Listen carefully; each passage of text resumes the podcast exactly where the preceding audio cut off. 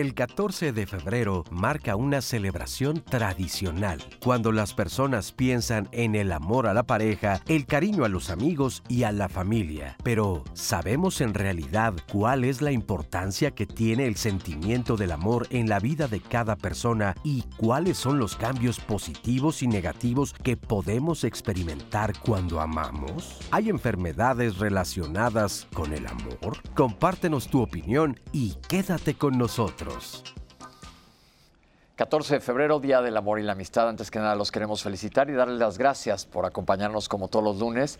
El día de hoy nuestro tema es este. ¿Existen enfermedades del amor? Vamos a analizar este sentimiento o esta emoción. Los especialistas nos lo van a, nos lo van a aclarar. Y estamos listos para arrancar el programa. Les voy a presentar a nuestros invitados que tenemos el día de hoy. En primer lugar, Angélica Vera Vázquez. Gracias por estar aquí con nosotros maestra en estudios de la mujer y psicóloga docente en el Centro Interdisciplinario de Ciencias de la Salud, Unidad Santo Tomás del Instituto Politécnico Nacional. Doctor Enrique Querejeta Villagómez, bienvenido, doctor. Gracias, qué amable por la invitación. Investigador de la Escuela Superior de Medicina del Instituto Politécnico Nacional, integrante del Sistema Nacional de Investigadores Nivel 2, el SNI, nivel 2 y el doctor Pablo León Ortiz. Gracias por estar aquí. Buenos días, gracias. Neuropsiquiatra del Instituto Nacional de Neurología y Neurocirugía de la Secretaría de Salud. Pues les tenemos un tema interesante, ¿verdad, Citlali? ¿Cómo estás? Pepe, pues muy feliz de estar contigo este 14 de febrero con toda la audiencia de Diálogos en Confianza y por supuesto con nuestros especialistas. La verdad es que estoy muy emocionada, que me parece muy bonito que haya un día para ver qué es lo que pasa con el amor y sobre todo hoy platicarlo aquí en Diálogos en Confianza. Pepe. Y vamos a traerlo de, tratar de aterrizarlo a nivel de salud. ¿Qué es lo que está pasando? Y tenemos una cápsula. Vamos, los invito a que la veamos y a partir de eso tengamos una conversación. ¿Qué es el amor? ¿Existe? El amor es una emoción, es un sentimiento, no podríamos decir que es una de las emociones primarias, pero es un sentimiento que genera cambios bioquímicos dentro de nuestro cerebro. Lo voy a abordar desde el ámbito de las neurociencias. Algo que me gusta, que me encanta, que me enamora, incluso en este mismo verbo, me secreta neurotransmisores que tienen que ver con el placer, con la satisfacción, con la incertidumbre que llega a estar completo y en este sentido son neurotransmisores serotoninérgicos, noradrenérgicos y el más importante en cuanto a la transmisión del placer es la dopamina. La dopamina, este neurotransmisor, está en núcleos bien importantes centrales de, nuestro cerebro, que son los ganglios basales y al ladito están los núcleos de la recompensa. El enamorar, el desear a la persona amada nos hace sentirnos en esta ocasión de incompletos y el completarnos genera esa satisfacción que se siente dentro del cerebro, se siente dentro del cuerpo. Secundariamente podemos secretar endorfinas que son opiáceos endógenos, sustancias muy parecidas a la morfina que producimos nosotros de manera orgánica y que nos dan placer y nos hacen sentir bien. Ahora sí, no nada más en cuestión de pensamiento y neuronal, sino también en cuestión química general. Esta sensación que seguro hemos tenido todos donde se nos quitan las mariposas en el estómago y podemos sentirnos relajados en una cuestión casi de éxtasis. Estos neurotransmisores son los que van jugando en este sentido y me gustaría que pensáramos en el enamoramiento como en este primer contacto con una cosa tan placentera como puede ser una droga, una sustancia, un evento, las apuestas, un juego que a mí me encanta y que me va a hacer sentir bien y que seguro voy a querer más. Por eso en esta fase del enamoramiento, el enamorado quiere más de esa persona, quiere estar más tiempo acompañado, el pensamiento se ocupa todo el tiempo de cómo satisfacer y estar junto a la persona amada. Y esta es la evolución propia de esta emoción y de estos neurotransmisores que luego tendrán que ir cambiando por neurotransmisores y emociones más maduras a la del enamoramiento. Muchas gracias, eh, doctor Peña de León. Muchísimas gracias. Lo que estamos viendo es que definitivamente hay una base eh, neurológica que está ocurriendo aquí. Pero para aterrizarlo, hoy es lunes de salud y hablar de amor está increíble. Pero lo que quiero saber que me digan ustedes es, ¿verdaderamente hay una parte de nuestra integridad en salud que tenga que ver con el amor? ¿Qué opinan? Sé que estoy haciendo preguntas nada fáciles, pero quiero escuchar su opinión. Bueno, si me permiten opinar, para empezar, es difícil la definición de amor. Y si uno busca en tratados de neurociencias de así de, de muy sofisticados y busca la palabra amor, no existe en el, en, en el tratado. O sea, ni siquiera se aborda en cosas de neurociencias el problema del amor. Aunque hay, hay Ojo que dijo el problema, ¿eh? Sí, sí, sí. No, pero lo que quiero decir es que se ha estudiado mucho qué es lo que ocurre en el cerebro o dentro del cerebro de las personas que están enamoradas. Y se han encontrado cosas mucho, muy interesantes. Nosotros tenemos un sistema dentro del cerebro que se llama el sistema límbico, que forma parte de lo que conocemos como el sistema de las emociones. Y dentro de ese sistema límbico hay un subsistema que se llama sistema de recompensa. Ese mismo sistema que se activa en el amor es el mismo sistema que se activaba en los animales hace miles de años, cuando eran correteados por un depredador o cuando un depredador correteaba al animal. Esa descarga de, dopamina tan importante echaba a andar sistemas motores y la recompensa es que el animal no era capturado, seguía vivo y la recompensa para el depredador es que comía. Esos mismos sistemas existen en nosotros, aunque no tengan que ver con el amor. Cuando uno pide una orden de pizzas por teléfono, está activando exactamente el mismo sistema. Cuando una persona este, está em, mm, jugando juegos de apuesta, activa el mismo sistema. Cuando una persona consume drogas de forma recreativa, está activando el mismo sistema. Entonces, en base a esto podemos decir que, digo, es un sentimiento o una emoción, pero más que nada lo que se activa es un sistema de recompensa y no estamos hablando directamente de la causa. ¿Qué opinan? Se activa un sistema de sensación placentera que puedes obtener incluso yendo al gimnasio, comiéndote un helado, este, empacándote un paquete de chocolates, ¿no? Que incluso hay quien dice que eso te genera más bienestar que la relación con el otro, porque la relación con el otro te confronta. Es decir, si nos quedáramos al nivel de, ay, qué bonito se siente, pues toda la gente a la que le gusta otro sujeto estaría feliz y sana, ¿no? Y el sistema se activa y funciona. ¿Por qué entonces el sujeto no siempre se siente bien? Porque entra en la interacción con el otro. ¿Qué pasa si por el sujeto por el que yo muero no muere por mí? Ya estamos en problemas. Sí. Bueno, yo, yo, a ver, me parece que eh, cuando decimos amor, pues es una forma de vínculo, ¿no?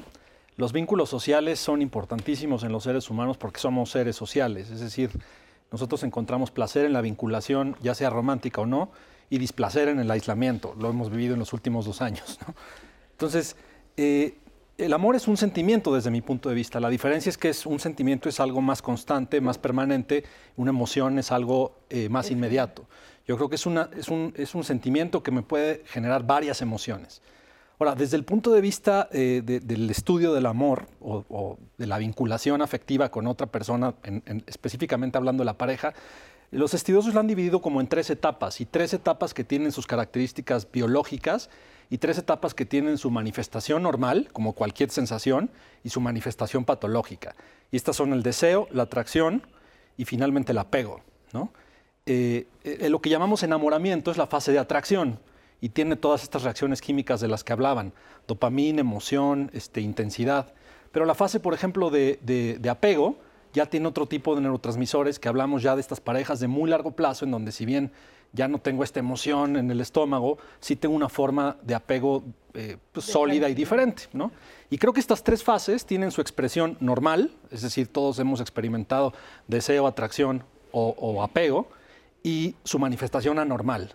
¿no? Como cualquier sensación humana, cualquier emoción humana, tiene expresiones normales y expresiones patológicas. Y ahí es donde está el problema. Recuerden que hoy es lunes de salud, por eso estamos haciendo, estamos literalmente disecando el amor, porque la gente podrá decir que poco románticos. Pero aquí de esto se trata, de que nosotros les digamos desde el punto de vista biológico y fisiológico qué es lo que está sucediendo. Entonces, ¿qué es lo que sucede en tu cuerpo? Ya se nos explicó por el doctor Peña que hay una secreción, no tienen que aprenderse ustedes los nombres de los, de los neurotransmisores o, inclusive hormonas que te hacen sentir bien. Inclusive él habló de los opiáceos endógenos como derivados que se parecen a la morfina, por eso comentaba el doctor que nos hace sentir bien. Esto es algo que nosotros generamos. Y esto está bien. ¿Tiene algún otro, esto tiene algún impacto sobre nuestro organismo, sobre nuestra salud? Eh, uno de los factores, yo creo, muy importantes cuando una persona desarrolla un vínculo emocional con otra es eh, el efecto de la motivación y junto a la motivación disminuye mucho la carga de ansiedad.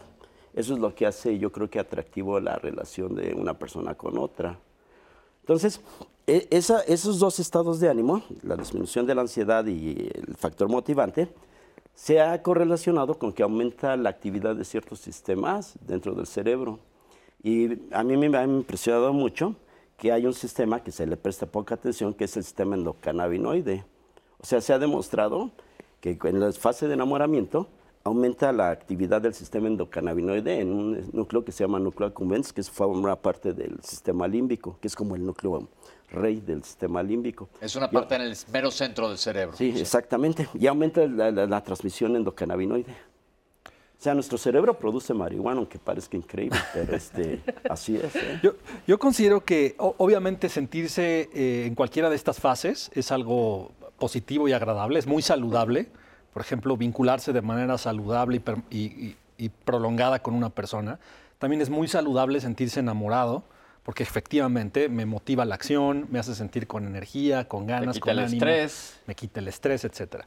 Lo que es muy malo es cuando estas fases se vuelven patológicas. Allá vamos. Más adelante vamos a hablar de cuando Pepe, pero- estoy diciendo me quita el estrés, pero al rato te lo puede Pero aumentar. Y ahorita peor. vamos a ir con la doctora a platicar de esto. ¿Qué pasó, fíjate Citlali? que ahora que estamos, antes de que avancemos, a mí sí me interesa saber eh, este tema de que estamos vinculando el amor pensando en un otro, pero el amor como una energía sin que tenga un otro que estar depositado, un, o sea, no necesariamente tendría que existir un otro para que uno pudiese beneficiarse del amor. Claro, pues puedes O decir el amor a tus hijos. O es correcto, porque estamos, a- ahora las personas me ponen aquí comentarios sobre las parejas y sobre todo esto.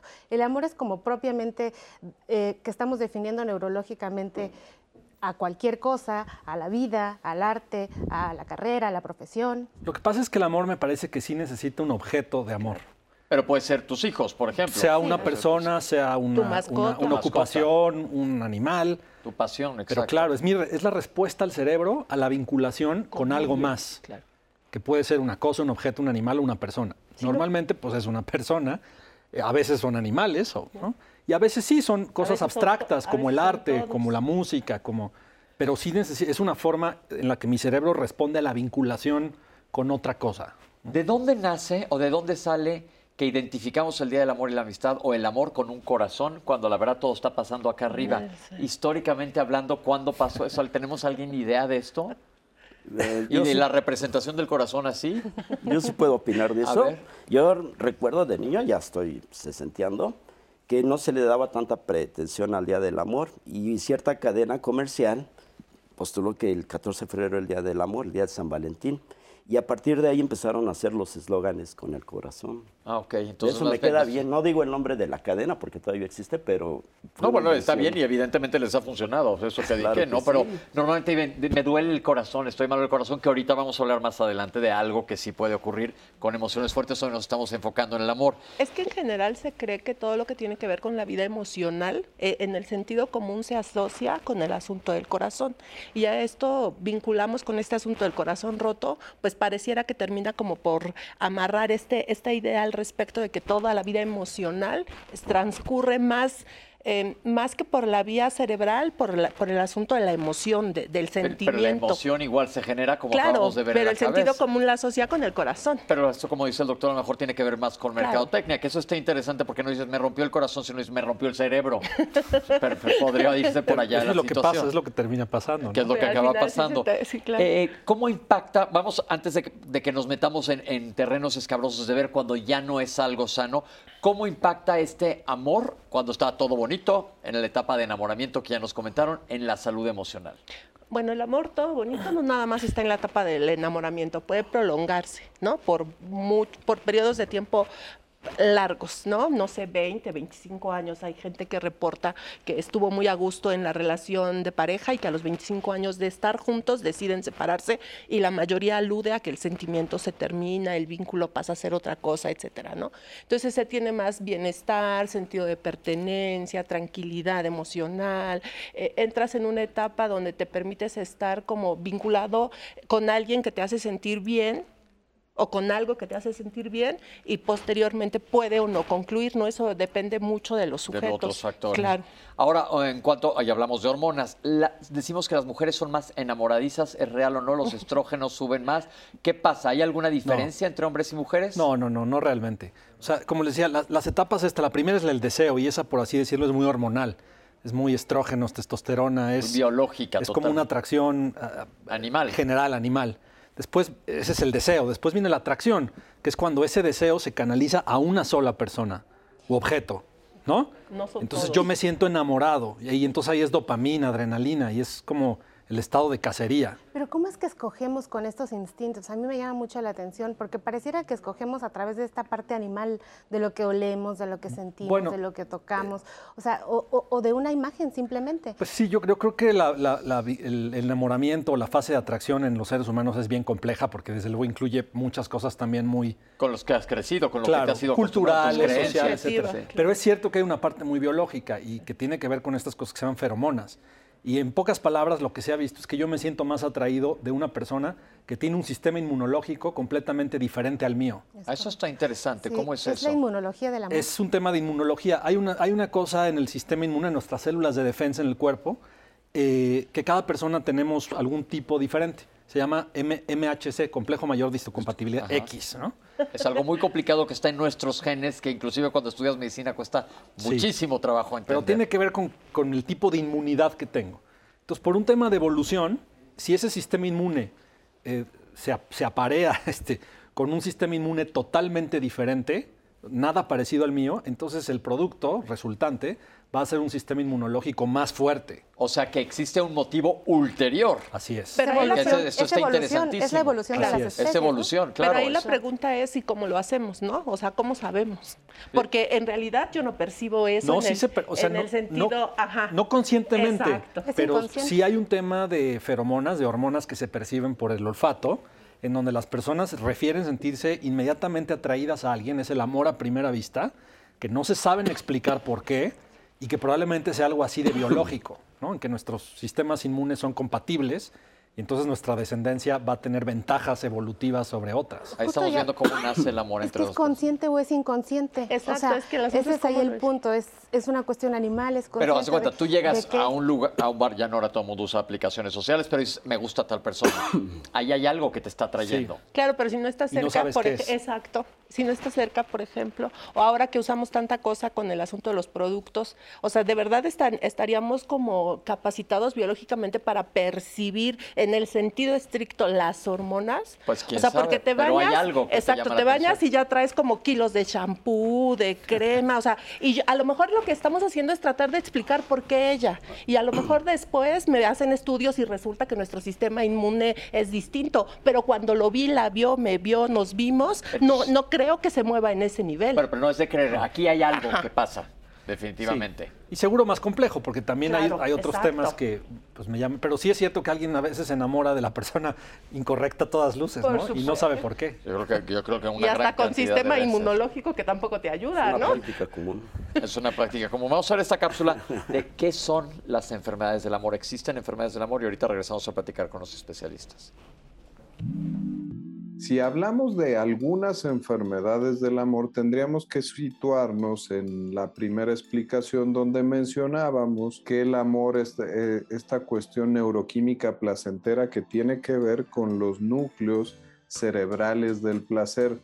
Voy a querer más, voy a necesitar más y voy a tener abstinencia de la persona amada y esto genera requerimientos, pensamientos, pensamientos recurrentes, obsesivos, de una sustancia adictiva que esto podría ser el amor en cuestiones neuroquímicas. Si no avanzamos y crecemos en un amor maduro que tiene más conexiones, más empatía, más trabajo en pareja y ahí es donde se presentan las enfermedades del amor. Me gustaría relacionarlas un poco al espectro de los síntomas de los trastornos obsesivos, donde yo puedo tener un trastorno obsesivo hacia la limpieza, la contaminación, la religiosidad, pero en este caso el contenido de las ideas es el amor. Pienso obsesiva recurrentemente en la persona amada, en sus necesidades, en lo que me da, en lo que yo quiero obtener de ella, en los celos, en quién está pensando, en por qué está pensando en otras personas, por qué no me está respondiendo de forma igualitaria, justa y pareja,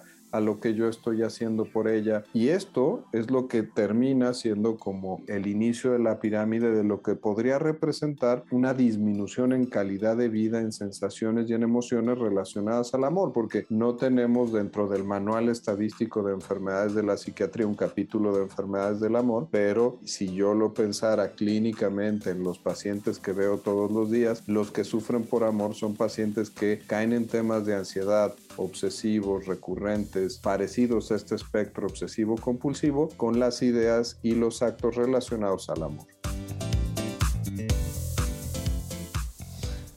Gracias, Edilberto. Doctor, ¿es que es la limerencia y se puede considerar una enfermedad? Pues yo creo que esa es una expresión, me parece que es una expresión normal, ¿no? O sea, esa es una, creo que enfermedades como se veía en la cápsula cuando se convierte en algo obsesivo. Y, realmente la limerencia no, no necesariamente tiene que ser obsesiva, ¿no? O sea, puede ser ¿Cómo la definiríamos? Pues, eh, ¿con la parte obsesiva? No, no. O la, parte... La, más la palabra. Pues es como una, una forma de remembranza o de, eh, eh, o de recuerdo del ser amado que está presente aun cuando la, ese objeto no está en ese momento. en palabras comunes y corrientes, quedarse enganchado. Algo así. Por así decirlo. Pero hay formas normales y otras patológicas. me puedo quedar enganchado de que te acabas de divorciar y te quedaste enganchado en todo lo que implicaba el matrimonio, pero no estoy volviéndome loco, no estoy estoqueando todo el tiempo, ni estoy estacionado fuera de la casa. Exacto. Entonces hay que ver que hay una rayita. Así es. Entre estar bien. ¿Cómo nos puede afectar que alguien lo que hemos comentado, a todo el mundo le ha pasado, que te gusta alguien, esa persona no te pela, o te gustó y ya no te peló después, ya no te hizo caso te rompió el, cerebro, vamos a decirle como, se debe decir. ¿Esto cómo puede afectar nuestra salud mental? En un sentido estricto de inicio, de ninguna manera. ¿No? Es decir, no tendría por qué terminar en un problema si no entro en el rollo este de ponerme obsesiva, porque es obvio, ni a mí me gustan todos los sujetos, ni yo puedo gustarle a todos los sujetos. Entonces es un hecho que en la vida va a haber un sujeto o una sujeto que me parezca interesante y que yo no le parezca interesante a él o a ella, o un sujeto que, al que yo le parezca interesante y que yo sinceramente no. Entonces, hasta ahí, como dice el doctor, todo normal. Y, y, de, que el sujeto rechazado pues no lo va a vivir tan padre, pues sí, pero tampoco es un asunto grave. Hasta ahí, todo bien. El asunto está cuando ya empiezo en el rollo de ¿y por qué no? Podremos decir que entonces un amor saludable es que cuando te baten, porque así se dice, así le dice todo el mundo, digas, bueno, pues ni modo. Pues Estoy jugando en la cancha, a veces, a veces ganas y a veces, y a veces pierdes. Lo sano sería eso. Sí. Decir, bueno, pues ya ni modo. ¿Qué herramientas o qué le podemos decir a toda la gente que nos está viendo, que está pasando por esta situación, de decir, pues ya no es, ya no fue? Mira, eh, eh, yo sí puedo comentar aquí que cuando una persona pierde a un ser amado, ocurre exactamente lo mismo si, si ese ser amado se fue por muerte o por un rompimiento de pareja. Al final de cuentas te queda una etapa de duelo. Y esa etapa de duelo puede durar meses de, o más tiempo dependiendo de cada persona. Entonces, difícilmente con palabras a, a, alguien que acaba de romper una relación, tú le puedes decir que aguante. Agarra un proceso de duelo en donde se ha demostrado que varias regiones del cerebro se apagan del sistema límbico y tardan en prenderse de nuevo. O sea, se resetea una persona. Pero tal vez ahí habrá que decirle que eso está bien. Pues es porque Que se llama duelo, ¿no? Exacto, porque el, asunto creo ahora es que la gente le tiene como mucha pánico a entrarle a esa sensación. Como aversión al sufrimiento. Exacto, y entonces están en un rollo de tratar de evitarlo y entonces hoy terminan con uno o con una y ya traen otro y, van postergando ahí una, porque no quieren enfrentar esta sensación de se fue. Entonces lo ideal es enfréntalo, pásala mal, chíllale un rato, y está bien, normal, se vale que, te sientas esto y ya, Pero no insistas, o sea, entre, entre tú más refuerces el malestar, O sea, entre tú más busques a la persona que no te está correspondiendo, eh, eso te genera, eh, libera más químicos en el cerebro que te vuelven obsesivo. O, entonces, entonces el mensaje aquí es para de rogar. Claro. ¿No? Sí. ¿Qué opinas, sí, ¿Qué comentarios hay? Hay un momento en donde uno tiene que parar. Parar de rogar. Y entre, y entre antes sea mejor. Claro. Te vas a ahorrar mucho sufrimiento. Ya te dijo no. Sí, Tlali. Échanos los comentarios de la gente. Tengo aquí las llamadas y comentarios. Eh, quiero saludar a las personas que están conectadas en Facebook y en todas nuestras redes sociales. Araceli Verona Piña, a José Méndez, siempre fan destacada de Diálogos en Confianza, te leemos todo el tiempo. Eh, a Gloria Fersain, a Naid desde Tijuana.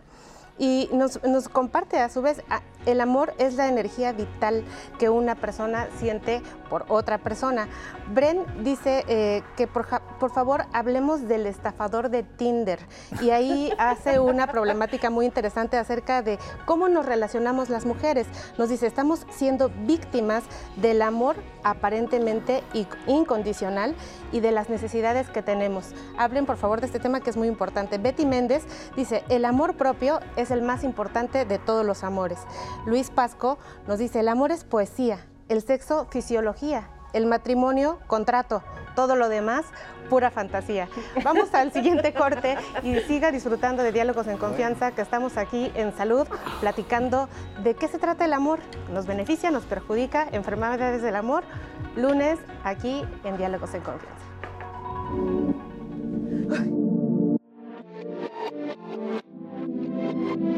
Cuando nos enamoramos, se registra un aumento en los niveles de dopamina, neurotransmisor relacionado con el placer.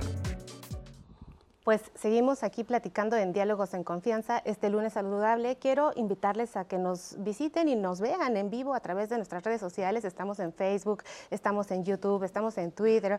Automáticamente se está subiendo todo el material a Instagram. Y recuerde que Diálogos en Confianza también tiene Spotify. Si usted va en el tráfico y se perdió el programa o quiere volver a ver o escuchar alguno de los anteriores, pues puede hacerlo mientras va en el tráfico o mientras está haciendo alguno de sus quehaceres en, en casa o en alguna oficina eh, y también, si le gusta llamar por teléfono, puede hacerlo en el centro de contacto con la audiencia al 55 51 66 40 00, que estamos ya esperando las llamadas. Y quiero dar más comentarios, eh, Pepe, de nuestro público. Betty Ocampo eh, nos cuenta que cuando su novio la cortó, dice, mientras, mientras me estaba dando el discurso, a mí me dio un dolor eléctrico en el pecho del lado derecho. Pensé que me iba a dar un infarto, pero pues no. Dice, ella solo tenía 27 años, que no es condición de que no te vaya a dar un infarto, pero a ver qué nos dicen los especialistas ahora.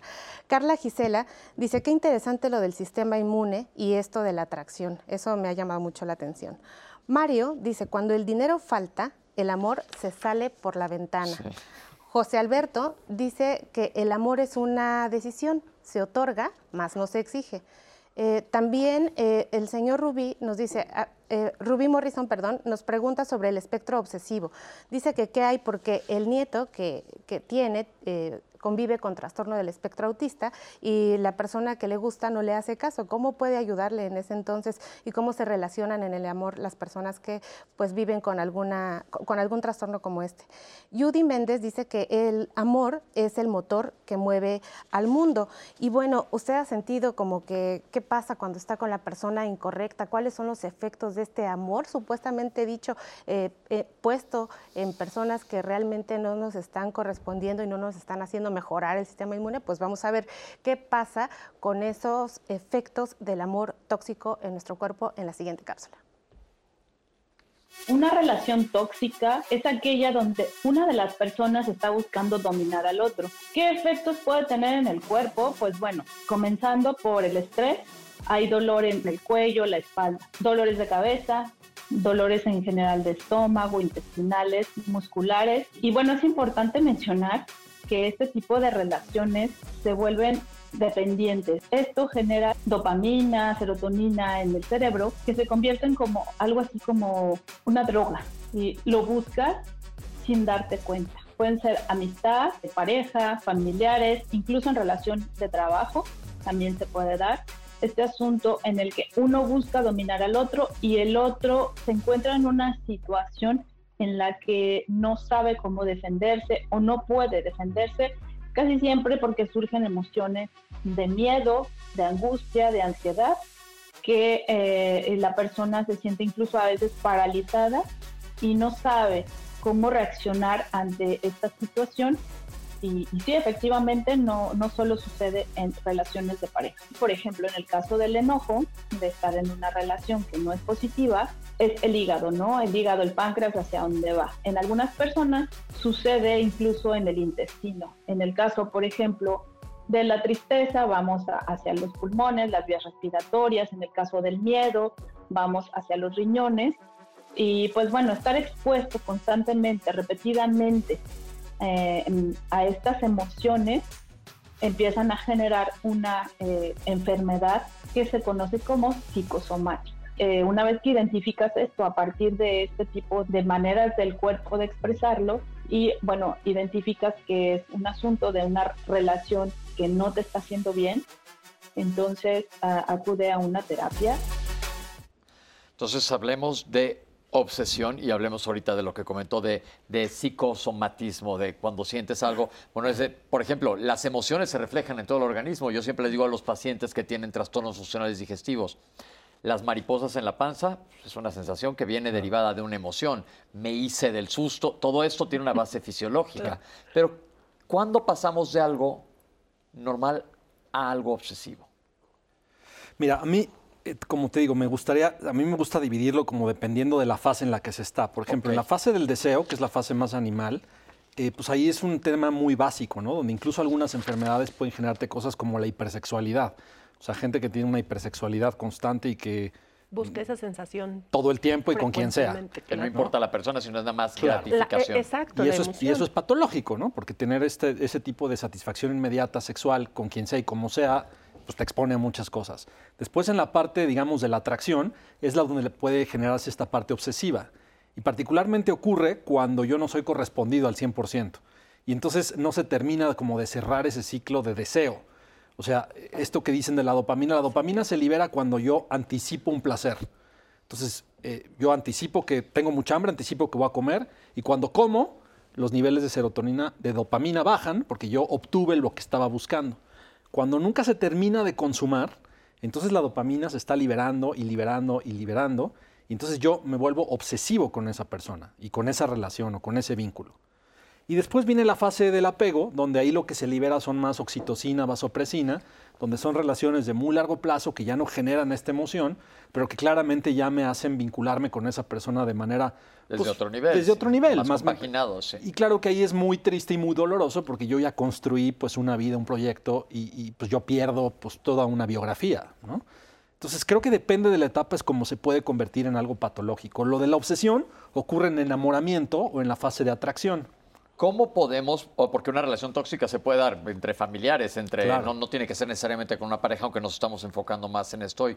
¿Qué le podemos decir al público de focos rojos o cómo tú mismo darte cuenta de, hijo, no quiero obsesionarme con esta persona, si no me está haciendo caso, lo maduro sería decir, bueno, pues no me peló ya, ni modo, ¿no? Claro. pero no pasa eso. Creo que suena muy bonito, pero a la hora de que soy yo la que está involucrada o él que está involucrada, e involucrado veo muy complicado. ¿No? Es decir, nosotros los externos podríamos decir, mira, si pasa esto, que aquí podríamos vincularlo con el asunto del estafador de Trinder. De lejos a ti te suena todo muy coherente, pero tú no eres la chica a la que el sujeto ha, pretendido un año, ha salido con ella un año, la ha paseado por todo el mundo. ¿A qué horas notas? Claro, ella o sea, ajá, suena muy, muy padre así esta cosa de, ay, hay que poner, exacto, pero es muy complicado. Déjenme nada más comentar, para quien no haya visto este documental, está interesante, es un estafador que enamora a las mujeres por lapsos larguísimos, como de un año, paseándolas por el mundo como princesas, literalmente, cuando él verdaderamente saca su verdadero color y empieza a pedirles dinero y se las empieza a transar y con ese dinero empieza a enamorar a las que sigue. Ese es el precepto de lo que está pasando. Y lo interesante es que decían ellas, pues ellas se enamoraron y se sentían correspondidas. Digo, este es un caso de alguien que estaba mal de la cabeza, ¿no? Claro. Pero, pero focos rojos, ¿cómo decirle a la gente cuidado con la obsesión? Cuando ya te dijo que no claramente, porque de verdad en otro momento es muy Y cuando te hace sentir mal, o sea, cuando una relación ya tú te das cuenta que no te está generando algo positivo emocionalmente, gusto, placer. Que ya estás más ansioso. O sea, que ya te está generando más malestar que bienestar, es un foco rojo importante. Pero yo creo que la doctora acaba de decir algo súper clave. Cuando ya te dicen que no, el problema ah, es, que, la, gente no, sabe decir que no. Sí, sí, sí. O sea, yo los invito a que todo mundo, aunque digan, híjole, qué, brutalmente honesto, pero decirle, ¿sabes qué? La neta no quiero nada contigo. Ahí ya dejaste perfectamente claro y que la otra persona le haga como quiera. ¿Qué opina, doctor?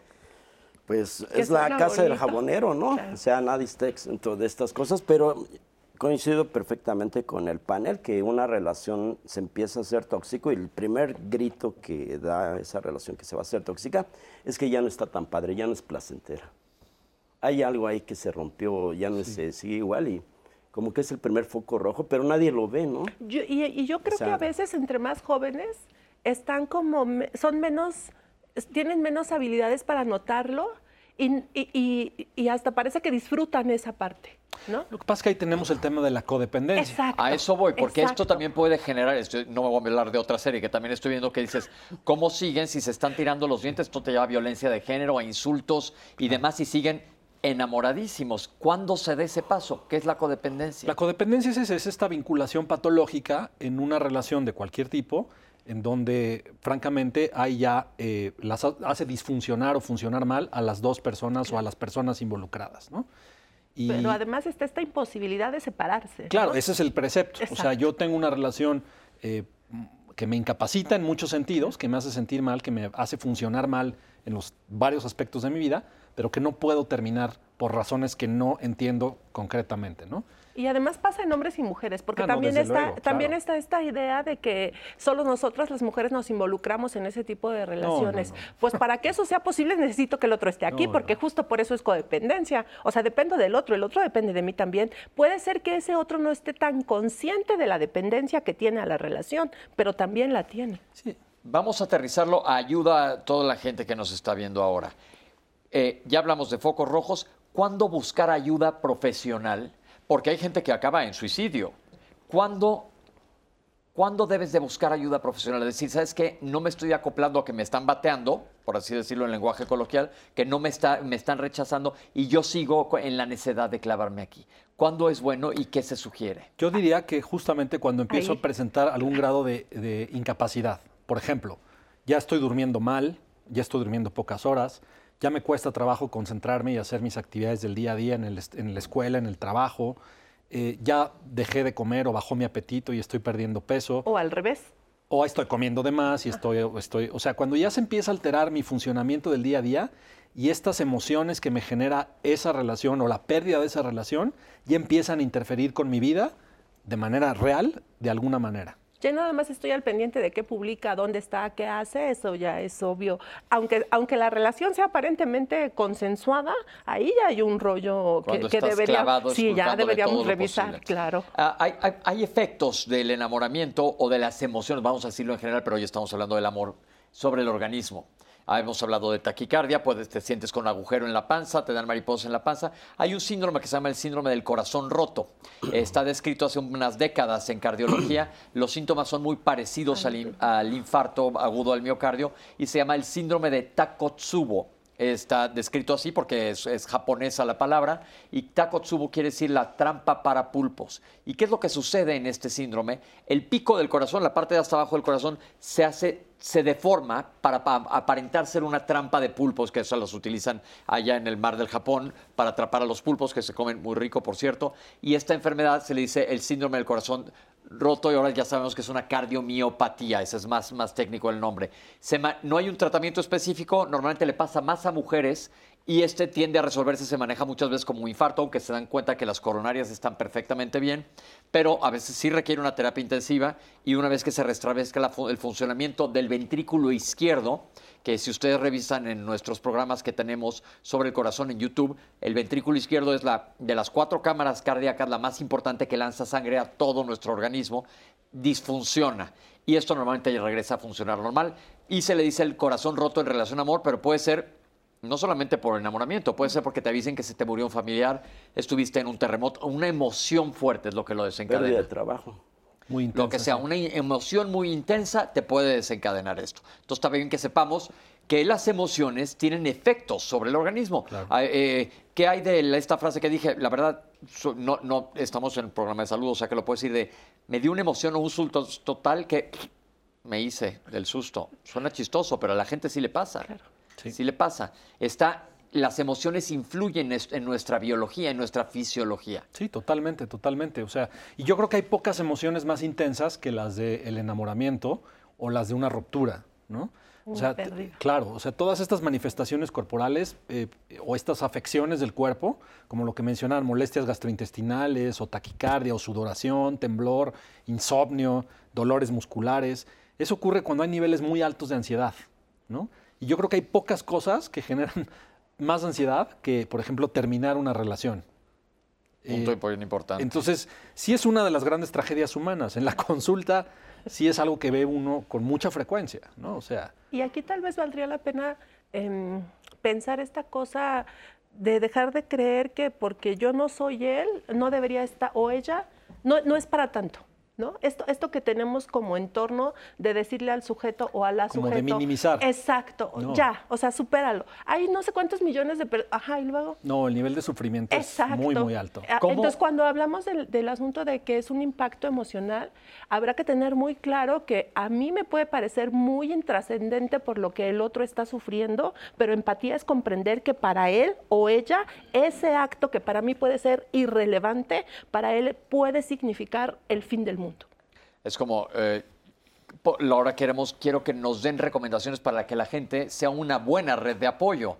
Porque yo me acuerdo de una amiga que cortaba con su novio cada 15 días y me hablaba en un drone y le decía, "Ay, ya neta, ya bájale, o sea, ya van 500". Pero ella lo sufría espeluznantemente.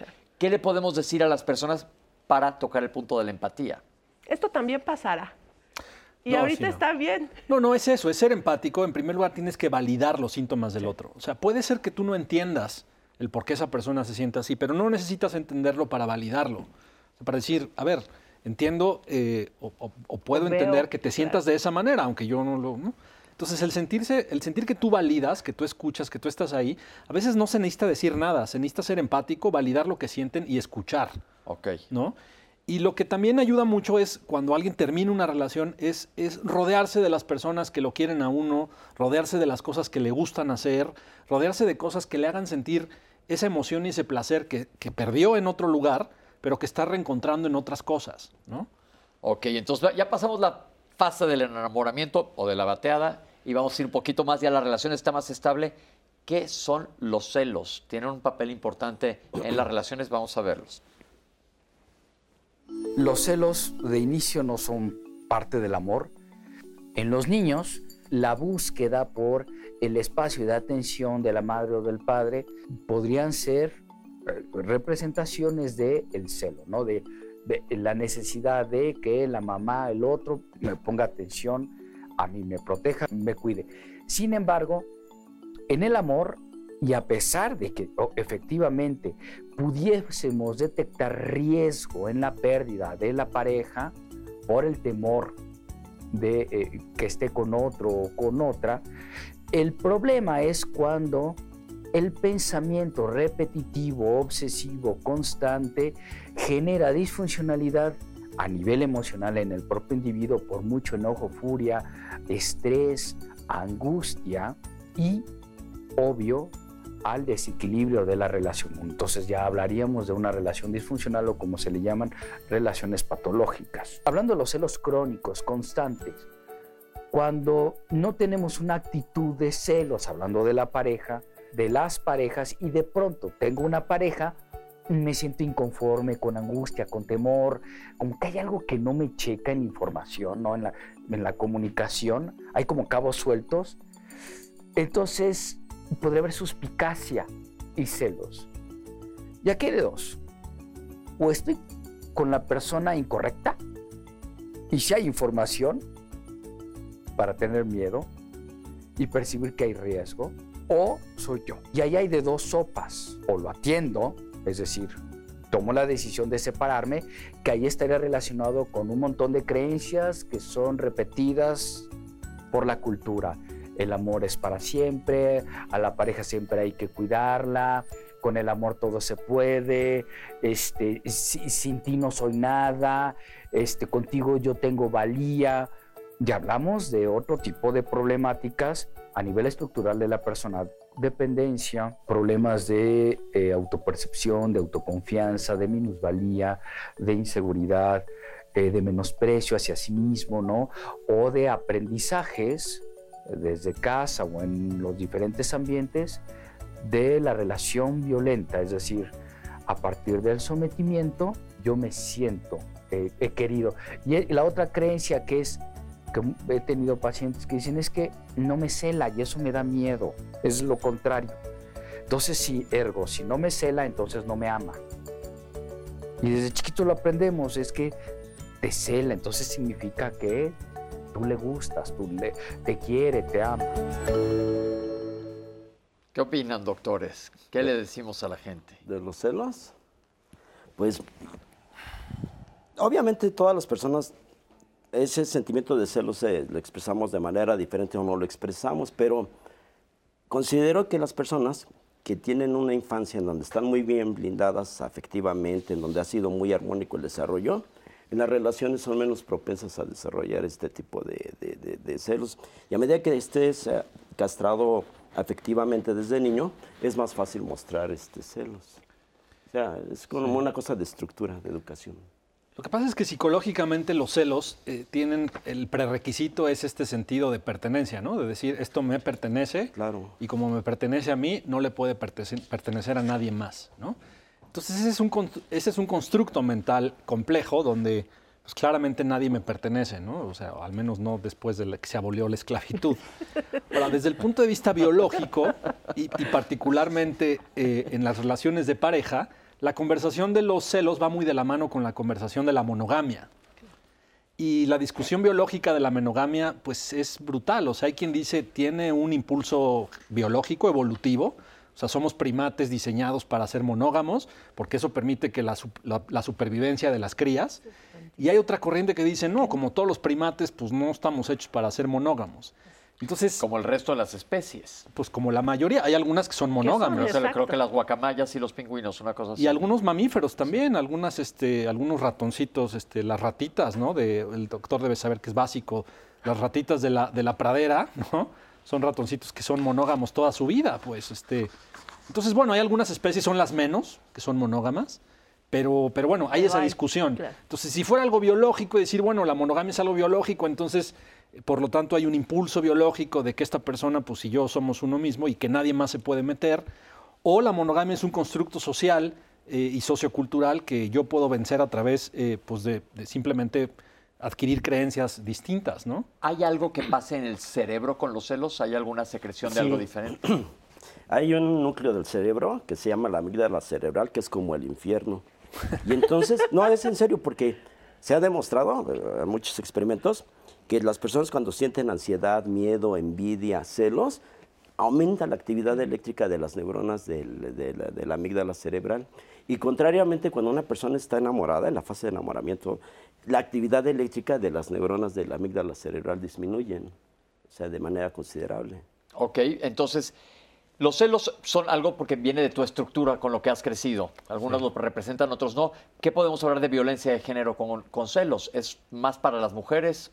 Porque luego las mujeres también tienden a ser muy celosas. Hemos visto crímenes pasionales para los dos lados. ¿Qué hay de esto?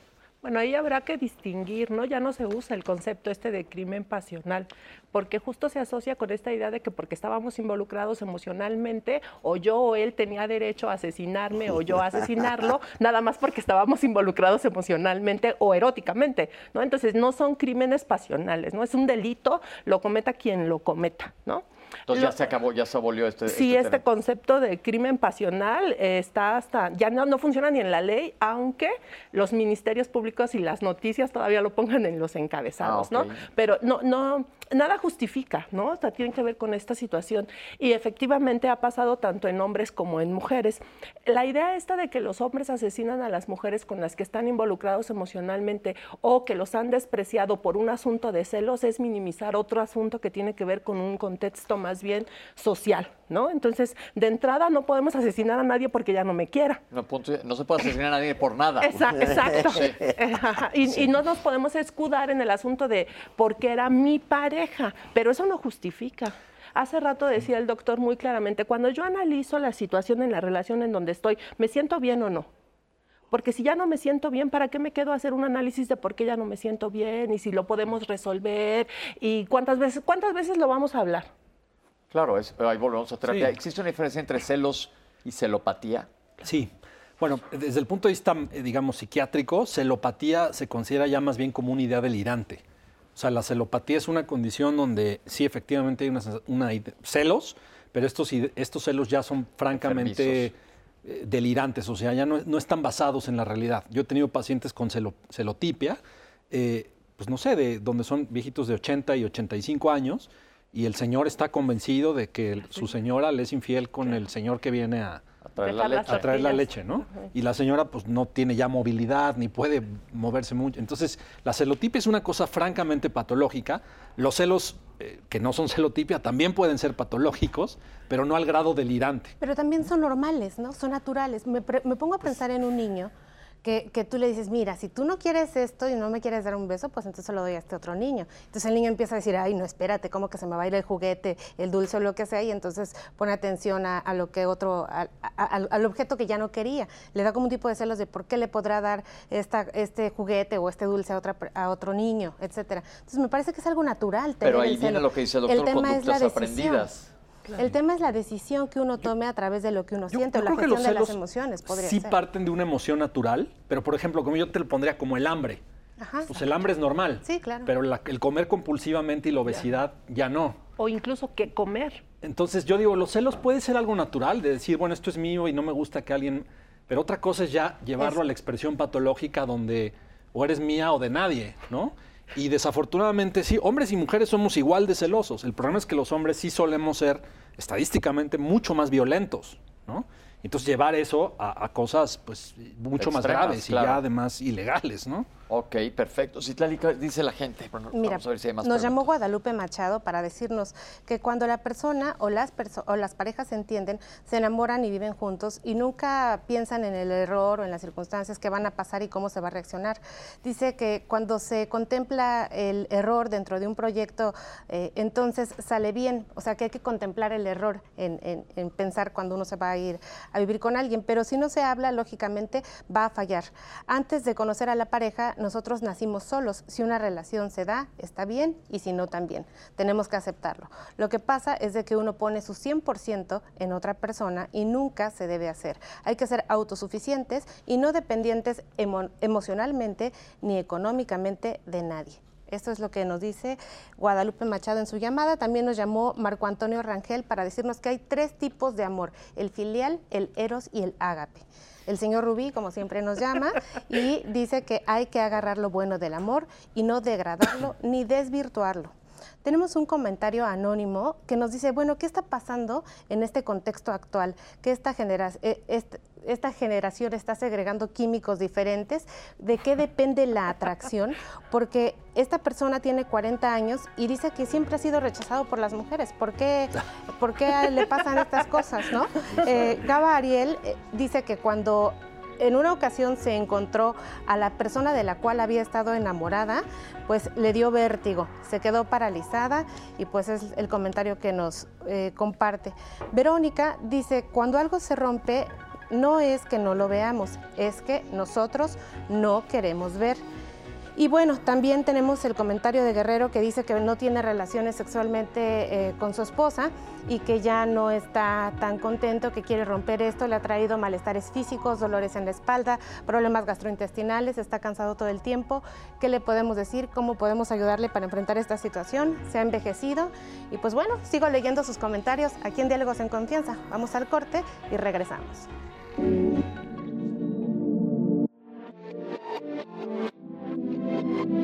Los vínculos afectivos que tenemos con la pareja, amigos y familiares pueden ayudar a reducir los niveles de estrés. Seguimos platicando en Diálogos en Confianza en estos temas de salud. El día de hoy, en el 14 de febrero, pues les mandamos un gran abrazo y también les invitamos a que participen en nuestras redes sociales y nos llamen al centro de contacto con la audiencia. Quiero invitarles a que el día de mañana en la cartelera de nuestro programa se queden porque vamos a hablar de cuál es la necesidad y qué figura juega el padre en la formación del hijo varón. Este es un tema de muchísima relevancia para nuestra actualidad, sobre todo para empezar a entender cómo es que se maneja y cómo hemos hecho esta construcción social en la que pues, hemos vivido tantas formas de violencias. ¿Y qué le parece que para ver el día de hoy qué pasa con el amor a uno mismo, pues nos adentramos a la siguiente cápsula? Lo más importante es la aceptación, la valía, el respeto y el amor a uno mismo. Y en América Latina, principalmente, eh, tenemos un problema en estos aprendizajes que se dan en casa o en las comunidades primarias, ¿no? Estos dichos, este, los patrones conductuales en donde parecería que se omite la importancia del individuo, del niño. Bueno, desde que, desde que les enseñamos a los niños tienes que besar porque es una obligación a pesar de que el niño no quiere, aprende que por encima de sí mismo está el otro y el deber, como constructos, como reglas morales. Y no se le enseña al niño a apreciarse y aceptarse. Y obvio, el amor tiene diferentes formas y tipos. El amor tiene diferentes representaciones que va desde este amor primario hacia la mamá, hacia el papá o, a estas figuras primarias de reconocimiento. Eh, antes de que se empiecen a formar las emociones, algo que se conoce como las protoemociones, eh, que tienen que ver como sensación cuando el niño apenas está aprendiendo a sentir y a aprender, no a percibir, en ese momento establece vínculos cercanos físicos, pero es el otro, el adulto, con el que yo establezco el vínculo primario que me fortalece estas formas de relacionarme. Conforme uno va repitiendo estas estructuras culturales, pero también cognitivas y de relación, pues, pues va diciendo para dónde es. Y si aprendimos desde chiquito que por encima de uno está el otro, pues obvio, cuando llega el momento de eh, la búsqueda de pareja, pues buscamos lo que aprendimos. Pueden quererte muchas personas y, habrá personas que te lleguen a amar, pero ¿qué tipo de relación voy a establecer cuando yo no me quiero a mí mismo o a mí misma con el otro? La importancia del el amor a la pareja está dado principalmente por la importancia que tienen ambos sujetos por su propio ser por encima incluso de la relación de pareja cuando ya no tengo un vínculo por el que quiero seguir caminando contigo. Y yo puedo seguir caminando conmigo y te, y te extrañaré y me dolerá. Pero yo tengo la capacidad, porque me amo, me quiero y sé para dónde, para salir adelante, incluso sin. Agradecemos todas las preguntas que nos han estado llamando y aquí las esperamos porque gracias a ustedes es que podemos enriquecer el programa. Recuerden que en el último bloque nuestros especialistas les van a contestar todo lo que nos estén ustedes mandando y tratarles de dar el consejo más adecuado. Vamos a seguir hablando y esto del amor propio, yo les pregunto a los especialistas, ¿qué tanto influye en nuestra salud integral, tanto psíquica como física como emocional, el amor propio? Yo creo que es fundamental, ¿no? Para en el concepto de lo que es un amor de pareja, yo creo que juega un papel muy importante la valía que se dé uno como persona y cómo enfoque a la otra persona.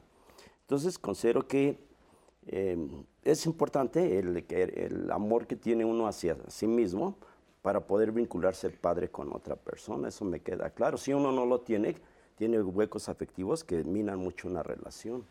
sí, pero me refiero en cuanto a salud integral, el resto de la salud. Yo, justamente yo creo que el, amor, el amor a uno mismo eh, precisamente se refleja ahí, en el autocuidado, ¿no? Entonces, eh, es eso, es directo. O sea, si yo me quiero a mí mismo, voy a hacer cosas por mí. Es decir, voy a empezar desde cosas muy básicas, como alimentarme bien, como darme mis tiempos de sueño, como dar tiempo para llevar a cabo actividades que a mí me generan gusto, placer, porque a mí lo hacen, ¿no? Entonces, me parece que el amor propio se basa en el autocuidado y en el autocuidado claramente pues está la salud. Es que lo digo esto eh, a propósito porque eh, es lunes de salud, hoy en Diálogos en Confianza, aterrizando el amor hacia uno mismo, hacia la salud.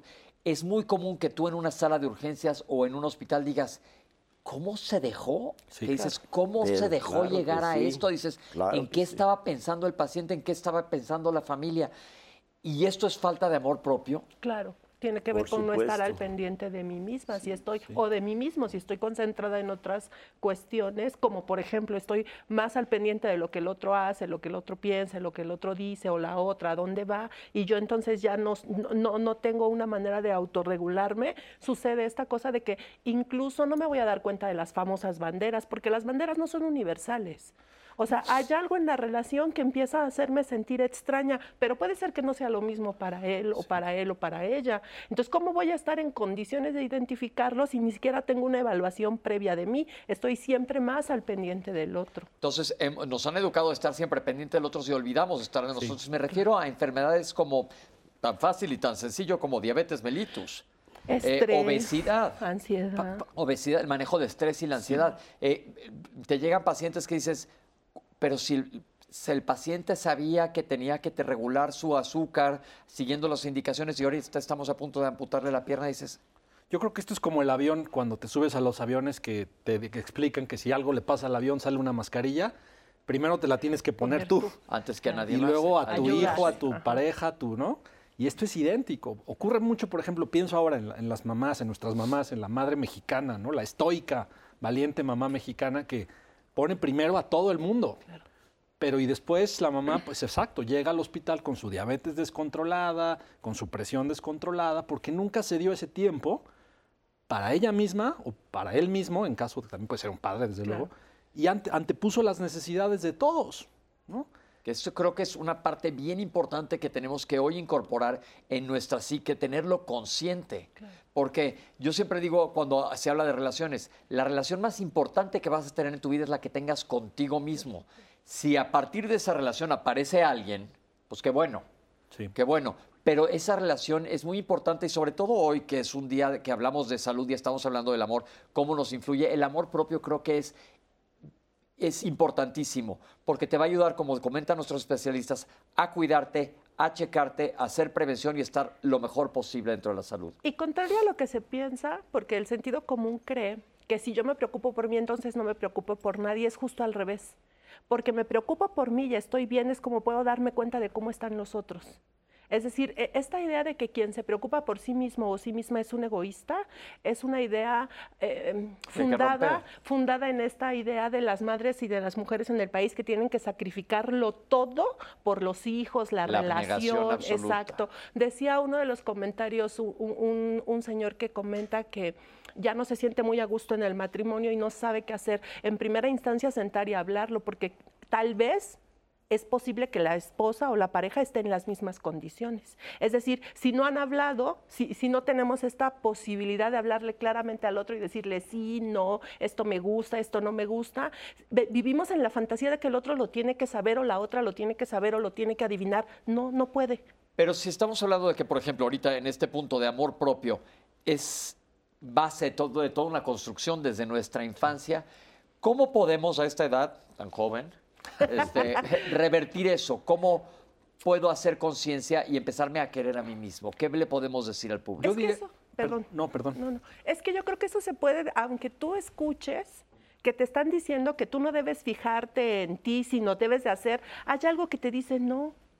O sea, yo, yo, yo tengo ganas de hacer esto y no quiero hacer esto y no quiero hacerlo. Eh, por ejemplo, estos niños que se niegan a dar los besos, ¿no? Porque están hablando de este- esta cosa de cómo nos educan. Pero hay niños que en serio hacen berrinches, se tiran al piso y no lo dan. Ahí está la evidencia de que hay algo en el sujeto que, que le va permitiendo tomar decisiones más allá de lo que los otros dicen. Entonces, tal vez muchos de nosotros tenemos algunos vestigios de amor propio que a la hora de tomar decisiones eh, queremos aparentar que en serio somos esta mujer abnegada, pero por otra parte también nos hemos venido cuidando, ¿me explico? Entonces creo que ya es tiempo de, de dejar de pensar en estos universales y dejar de creer que yo debo preocuparme solo por los otros. Al mismo tiempo entender que que yo me preocupe por mí no quiere decir en ningún sentido que solo es por mí y que todos los demás no me interesan. Y, y yo diría así, muy concretamente, cambiando hábitos. O sea, hábitos muy concretos. A veces no hay como una receta así muy sofisticada, es cambiar hábitos. A ver, si yo me desvelo porque preparo la comida de mis hijos, el lunch, las mochilas, y entonces yo duermo seis horas, O pésimo. menos. Pues cambia ese hábito, duerme ocho. Y si entonces alguien más va a tener que hacer las loncheras o los niños van a tener que hacer las loncheras, pues lo hacen ellos. Si yo no hago ningún tipo de ac- actividad física porque todo el día estoy en el trabajo y en la tarde vi- viendo las tareas, olvídalo. Entonces tienes que darte una o dos horas de, para ti de actividad física.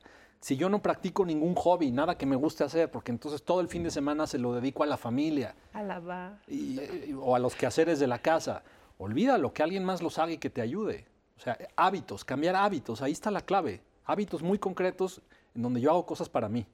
Importantísimo. ¿Cómo me doy cuenta? Eh, ¿Cuál sería la definición de egoísmo?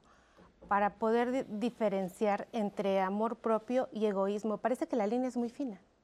Pues sí, yo creo que es muy fina. Yo creo que egoísmo, no, no sé, no sé cuál sería una definición muy concreta, pero es cuando... Eh, no te interesa el otro, Exactamente, cuando hay una falta de interés. De empatía por de empatía por el otro. Falta de empatía e interés por los demás y mis necesidades están constantemente sobre las de los demás. ¿Y no es el amor propio parte de eso? No, el amor propio es como tener ese justo equilibrio en donde decir, los demás, yo merezco tanta atención como, la que le doy al otro.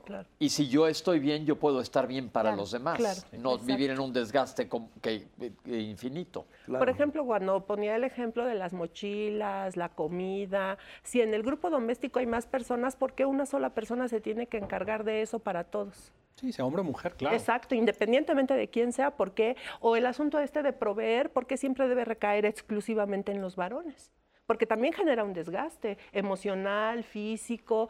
Em, decía hace rato esta cuestión de las mujeres que sacrificamos todo. Bueno, en el país las mujeres tenemos más eh, periodos de vida más largos, pero cursamos por trastornos más degenerativos. Los hombres mueren antes, pero tienen calidad de vida un poco mejor que la nuestra. Ahí está la clave. Ok, vamos a ver una cápsula de Amor Conciencia. Aquí la tienen. Amor Conciencia es un evento especialmente diseñado para acercar a la población en general a la ciencia con temas que comúnmente son del agrado de, de las personas, pero que no se asocian a cuestiones científicas. Lo que buscamos dentro del Instituto Politécnico Nacional en la Secretaría de Investigación y Posgrado y además en la Dirección de Difusión de Ciencia y Tecnología son esquemas novedosos para que la gente se interese en la ciencia. Y hemos notado que temas como el 14 de febrero, en la fecha en la que nos encontramos, son eh, idóneos para hacer del interés de las personas temas que comúnmente no se tocan en un esquema científico y darles un enfoque de interés para toda la población, de tal manera que nos permitan difundir y divulgar la ciencia y la tecnología que se realiza en el Instituto Politécnico Nacional. Consiste en una serie de pláticas con expertos de nuestro Instituto Politécnico Nacional con referencia a temas del amor vistos desde diferentes perspectivas.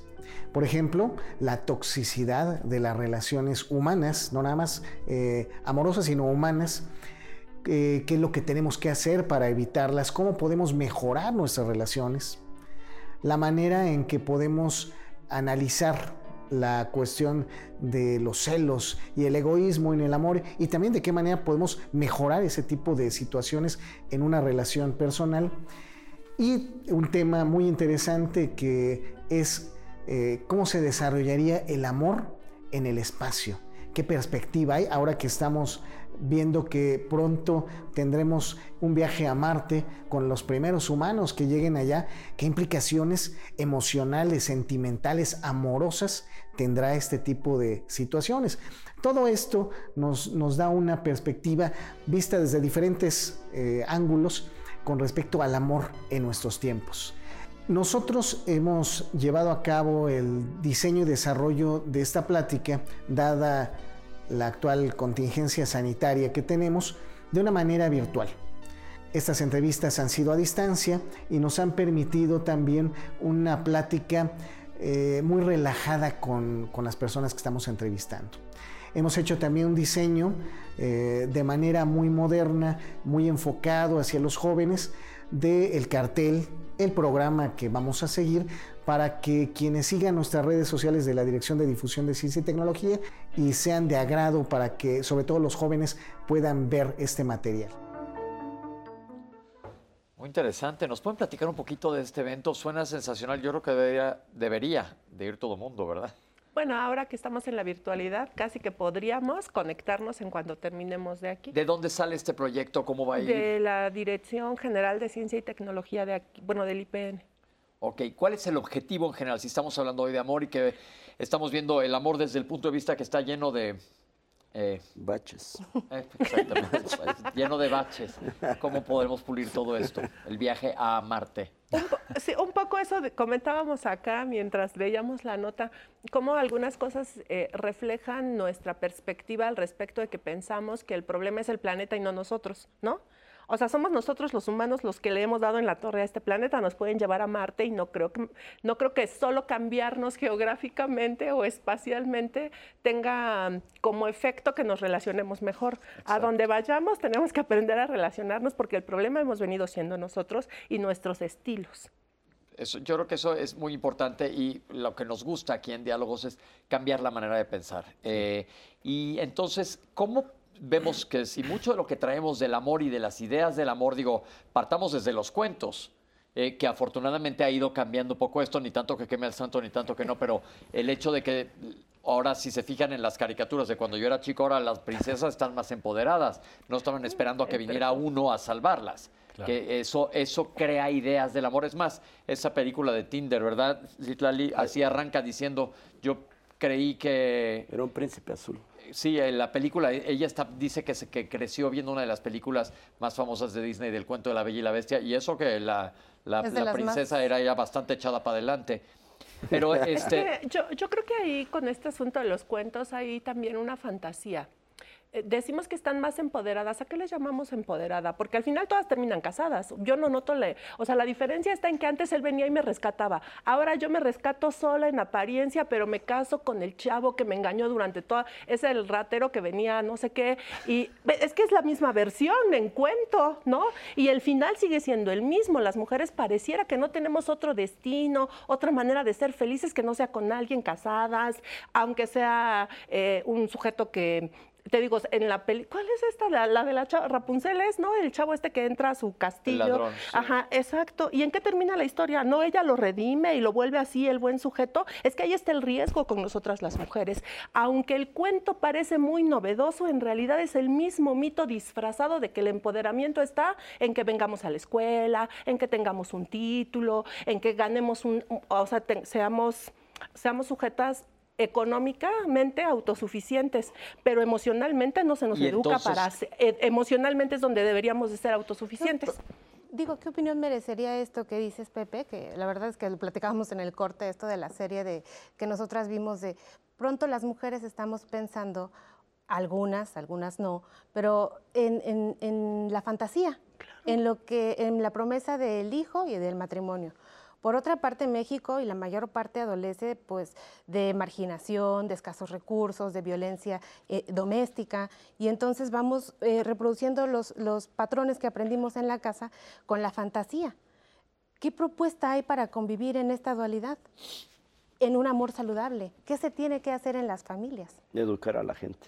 Yo creo que ese, es el meollo del asunto y les pregunto aquí, eh, que digo que sí han cambiado un poco los cuentos. Este de la, de la que vive en la nieve ya no se acaba enamorando de un príncipe, sino de su hermana la que la salva y viven contentas.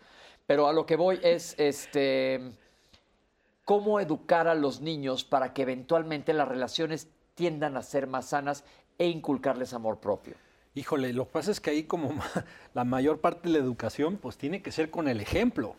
Y es que ahí está el problema. Yo puedo decir muchas Porque, claro, los mensajes pueden ser muy ambivalentes, ¿no? Como que este discurso, y qué bueno que así sea, que habla ahora más de equidad, igualdad, no, solo de igualdad, de equidad de género, etcétera, y de repartición de labores equitativa, etcétera, pues eso es, es lo que se dice y lo que ven, afortunadamente, pero no es lo que viven en sus casas, ¿no?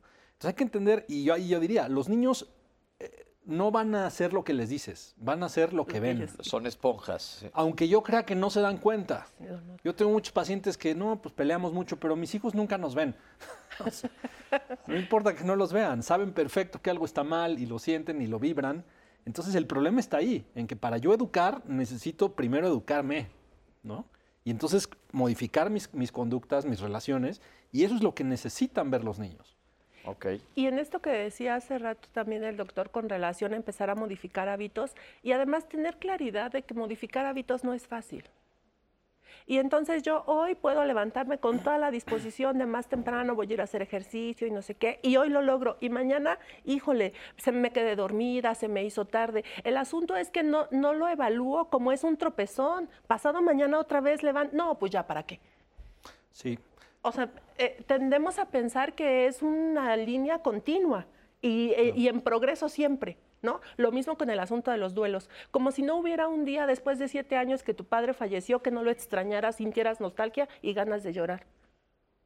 Y ya, o sea, no quiere decir que me voy a regresar, pero de pronto pasa algo en la vida que te lo recuerda. Entonces es válido sentir, pero saber manejar los Claro, sentimientos, porque los niños también crees, ahora se habla mucho de que las nuevas generaciones van a tener muy poca tolerancia a la frustración y lo estamos viendo, como psiquiatras y psicólogos están viendo cada vez mucho más ansiedad que la que creció, por ejemplo, mi generación, que yo siempre pongo un ejemplo muy básico, cuando yo estudiaba medicina decían, tienes que traerme mañana averiguado lo que son las emociones, tienes que ir a una biblioteca, buscar en la cosita, es, no me acuerdo cómo se llamaba, el fichero, decía, ve al pasillo, tú las traes tal cosa, ve y busca tal libro, sácalo, siéntate, lee y a- transcribe a mano. Era todo una cosa. Ahora te dicen, te encargo tal cosa, enter, pum, y ya te apareció todo en un segundo. Entonces, esta tolerancia a la intolerancia a la frustración la estamos viendo cada vez más. Sí, y el problema es que el problema es que el mundo va avanzando terriblemente rápido en muchas cosas para para, para, Para mal. bien. Bueno, muchos para bien, otros Pero en para otras mal. no Para bien, pero con sus efectos colaterales. Pues sí, evidentemente es un mundo mucho más complejo, mucho más estresante y con niveles de estrés y ansiedad mucho mayores de los que había hace, no sé, 40, 50 años. Y el problema es que el mundo avanza muy rápido, pero la educación no. O sea, los programas educativos en su mayoría siguen siendo los mismos que hace 20, 30 años, cuando el mundo de hace 20, 30 años Ya ya, no existe. existe. Entonces, creo que ahora tenemos que enfocarnos no tanto en la educación de el adquirir conocimientos, sino en cómo eh, justamente eso, Resiliencia. resiliencia e inteligencia emocional. O sea, cómo yo reconozco y proceso mis emociones y qué hago con ellas. Ya vimos que el problema no era la- el acceso a la información, no, porque ahora hay, no. cualquiera puede tener acceso a toda la información del mundo y no parecemos estar eh, mejor Ah, educados que hace 20 o 30 años, ¿no? el enojo, la ira, eh, la frustración, la angustia, en jóvenes es mucho mayor que lo que existía hace 15, 20 años. Porque Pero esas serían, la- esas serían las banderas rojas, ¿no? O sea, un, Sí. su- un chavo que todo el tiempo está ansioso, un chavo que siempre, o una chava que siempre res- responde con violencia, ese es el indicador, algo no está bien. Sí. Entonces, básicamente pensemos en la educación y acuérdense lo que acaba de decir el doctor, predicar con el ejemplo y no importa qué tan tarde estemos en la vida a esta edad, todavía se pueden hacer cambios. Poco a poco, cambios chiquitos van mejorando nuestra calidad y sobre todo que queremos dejar un mundo mejor para la gente que viene atrás de nosotros. Entonces el amor es propio, es importantísimo. Si no te puedes querer a ti, ¿cómo vas a querer a otras personas? Entonces empecemos por eso, no es que seas egoísta, date tus tiempos, consiéntete y así poder consentir a los demás. Vamos un corte y regresamos con ustedes.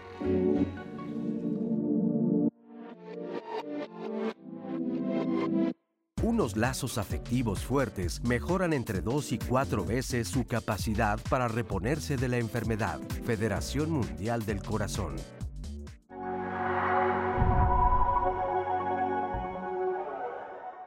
Se ha estudiado mucho qué es lo que ocurre en el cerebro o dentro del cerebro de las personas que están enamoradas. Nosotros tenemos un sistema dentro del cerebro que se llama sistema límbico que forma parte de lo que conocemos como el sistema de las emociones. Se activa un sistema de sensación placentera que puedes obtener incluso yendo al gimnasio, comiéndote un helado. Eh, incluso hay quien dice que eso te genera más bienestar que la relación con el otro, porque la relación con el otro te confronta. Cuando decimos amor, pues es una forma de vínculo, ¿no? Los vínculos sociales son importantísimos en los seres humanos porque somos seres sociales, es decir, nosotros encontramos placer en la vinculación, ya sea romántica o no, y displacer en el aislamiento.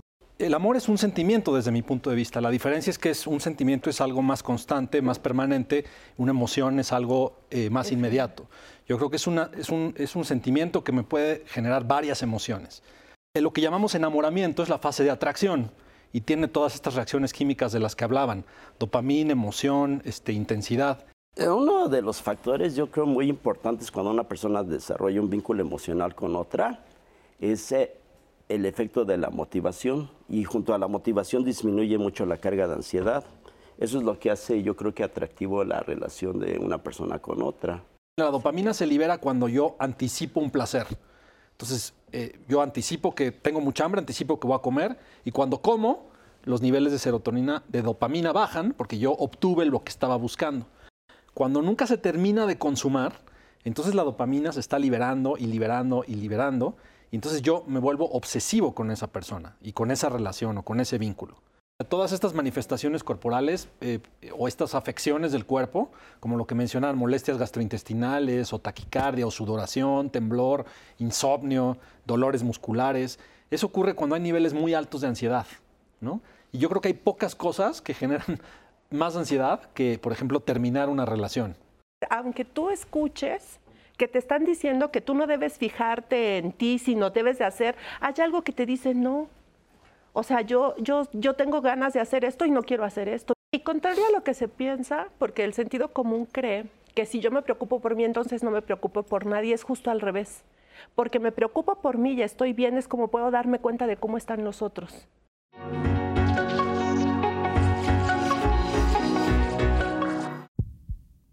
Las cardiopatías congénitas son alteraciones estructurales del corazón que se generan desde la etapa embrionaria y se presentan desde el nacimiento. Es importante conocerlas ya que puede determinar la vida de una persona dependiendo de las consecuencias que tenga este tipo de cardiopatía. Estas cardiopatías se presentan en 8 de cada mil recién nacidos vivos, aunque esta cifra puede variar de país en país. Las cardiopatías congénitas pueden requerir un manejo muy variado. Existen algunas que solamente requerimos vigilancia y que solas pueden sanar, mientras que otras requieren el uso de medicamentos como un tratamiento. También tenemos los casos donde se requiere el cateterismo cardíaco, que es una forma de penetrar dentro del corazón y mediante este realizar aperturas de válvulas, cierres de defectos, y otro tipo de procedimientos. También tenemos aquellas que requieren una cirugía a corazón abierto, donde se puede recambiar una válvula, se puede cambiar alguna estructura, se puede cerrar defectos, etc. Es un eh, tratamiento multidisciplinario que incluye al cardiólogo clínico, al hemodinamista y al cirujano cardiovascular. Muchas gracias por estar haciendo este programa tan rico y tan pues nutritivo, lleno de comentarios, dudas, preguntas, sugerencias. Quiero decirles que Diálogos en Confianza es un programa respetuoso y atento a todas las necesidades y formas de expresar que ustedes tienen para nosotros en nuestro programa. Bebe, voy a continuar leyendo más eh, comentarios. ¿Estás listo? Sí. Ofelia Acevedo nos dice si el amor es una necesidad fisiológica o el sexo es amor. Ahí nos pone un dilema interesante a pensar. Marina Valdés dice que hay personas muy tóxicas y que la mayoría de los celos son inseguridad. Luz María nos dice que por favor demos síntomas o características de una reacción eh, tóxica o de personas tóxicas. Muchas personas nos, nos preguntaron, ¿cómo identificar a una persona tóxica? Y otras, como sé si yo soy la persona tóxica. Javier Tesla nos dice que la violencia no tiene género. Y tenemos aquí, eh, Evento Invernal nos dice que la parte sexual que la parte sexual en la sociedad no sea la única manera de sentirnos validados. Henry Quique dice que hoy es su cumpleaños, muchas felicidades y que es un regalo este programa para él. Muchísimas gracias. Qué bonito regalo nos diste tú con ese comentario. Un anónimo, Pepe, dice, eh, este comentario nos dice, a esta edad yo me siento bien, me cuido o me arreglo. Eh, nos comparte este comentario que quiero dar muy específicamente, que si ella está bien, dice que es del grupo de codependientes, si ella está bien con el esposo, se arregla, se baña, se viste. Si de pronto con la pareja ya no está bien, se descuida y no tiene ganas de hacer nada. Todo gira alrededor de él. ¿Qué le podemos decir? Guadalupe Guadalupe Cosío dice que psicoanalísticamente el amor es eh, una unión de dos psicopatías. ¿Qué le podemos decir? Tenemos el refrán que nos compartió Mirella Torrentera, que dice, los solteros quieren estar casados y los casados quieren estar muertos. La libertad es la forma íntima y la, y la mejor tendencia de relacionarse de las personas, Pepe. Ok, bueno, doctores, les voy a empezar a hacer algunas preguntas, pero antes de que nos arranquemos con las preguntas, hay, que hacer otra efeméride. Esta me gustó mucho que vimos sobre las enfermedades cardiovasculares eh, congénitas. Hemos hecho en Diálogos en Confianza varios programas sobre el tema. Vale mucho la pena que los vean porque es algo mucho más frecuente de lo que creemos. Y hay otra enfermedad también muy frecuente que gracias a Dios está así a lo largo de la historia. Le han cambiado la connotación. Vamos a ver esta efeméride sobre el Día Mundial de la Epilepsia. Cada año, el segundo lunes de febrero, se conmemora el Día Internacional de la Epilepsia, con el propósito de crear conciencia sobre uno de los trastornos neurológicos más comunes a nivel mundial. De acuerdo con la Organización Mundial de la Salud, la epilepsia afecta a más de 50 millones de personas en todo el mundo. La epilepsia es una condición que puede afectar a cualquier persona en cualquier edad.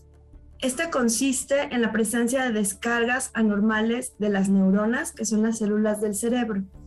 La epilepsia impacta mucho a las personas que la padecen, así como a su familia, de tal forma que es importante realizar un diagnóstico oportuno.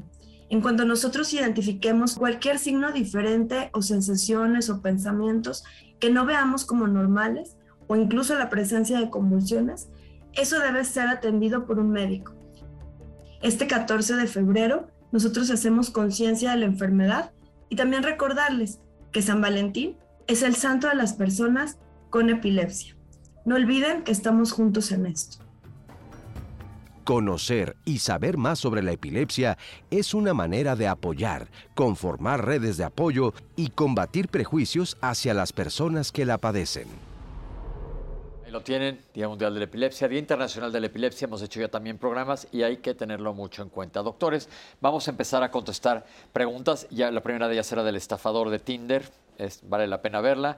Y pues sí, como dijiste, doctora, no caer en la crítica a ellas. Ellas estaban genuinamente enamoradas, llevaban más de un año de relación, fueron víctimas de esto. Nada más, mucho ojo si alguien de repente te pide esas cantidades, piénsalo dos veces, ¿no, Citlali?